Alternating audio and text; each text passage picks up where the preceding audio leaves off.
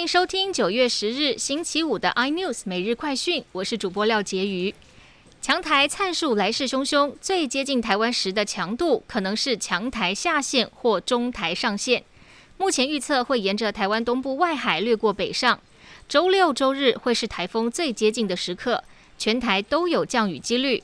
首当其冲的东半部要严防强风豪雨，提醒民众做好防台准备。本土疫情今天新增两例，其中一名是北市松山区的国医生，已进行停课作业，而他有一位就读国小的妹妹裁剪阴性。新北市一例则是看病时检查出来，相关疫调进行中。另外，新北幼儿园群聚，埃及爸爸一家三口基因定序出炉，妻儿证实为同一传染源，而且可能已经感染七天到一个月，研判感染时间较早。高端疫苗公布八月营收七点二八亿元，月成长超过一千五百九十一倍，年增一千两百八十倍，为单月营收历史新高。高端表示，八月营收是出货八十几万剂疫苗认列的收入，接下来到年底前要把五百万剂全部出货完毕。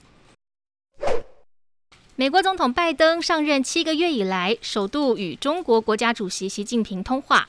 两人畅聊大约九十分钟，对谈后，双方同意持续进行公开和坦诚的对话。习近平也在通话中指出，美国现在的对中政策对美中关系发展造成极大的困难。根据路透引述特斯拉执行长马斯克发布的内部电邮显示，有鉴于该电动车厂在第三季初面临产能挑战。马斯克要求员工现在必须全力打拼，以确保本季有亮眼的交车成绩，并且强调将迎来特斯拉史上最大交车潮。更多新闻内容，请锁定 iNews 财经最正晚报，或上 YouTube 搜寻三立 iNews。感谢台湾最大 Podcast 公司声浪技术支持。您也可以在 Google、Apple、Spotify、KKBox 收听到最新的 iNews 每日快讯。